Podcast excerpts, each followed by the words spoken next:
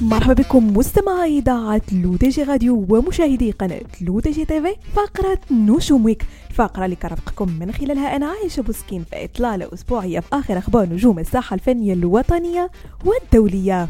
وبداية مستمعين مع الفنان الكوميدي عبد الفتاح جوادي والذي تم اعتقاله عشية أمس الأربعاء على إثر شكاية التي تقدم بها عدد من الممثلين المغاربة المشاركين في سلسلة تريكة القنب الكوميدية التي أشرف على إنتاجها. ومثل المشكون يوم أمس الأربعاء أمام وكيل الملك بالمحكمة الابتدائية عين سبع والذي سمع إلى إفادتهم التي تخص تهمة النصب والاحتيال وخيانة الأمانة والسب والشتم والتهديد.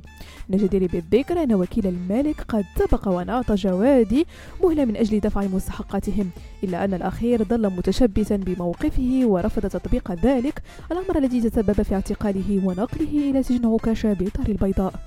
وننتقل مستمعين إلى المغني المغربي زهير بهاوي والذي فاجأ جمهوره بتعاون جديد غير متوقع حيث جمع لأول مرة مع الفنان المصري أحمد سعد والفنان الجزائري أنس.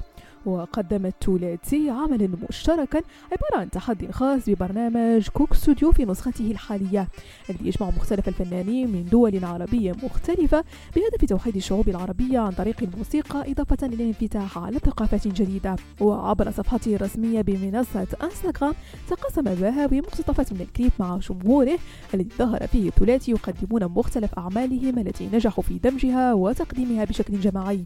يشار أن الفنانين أحمد سعد وزهير باهاوي يحققان انتعاشة فنية خلال هذه الفترة حيث أصدر أعمالا جديدة تحقق نسب مشاهدة عالية. ونختم مستمعين فقرة نجوميك بالفنان والموزع الموسيقي نعم الحلو والذي حل يوم أمس ضيفا بمركز الإصلاح والتهذيب عين سبع بالدار البيضاء.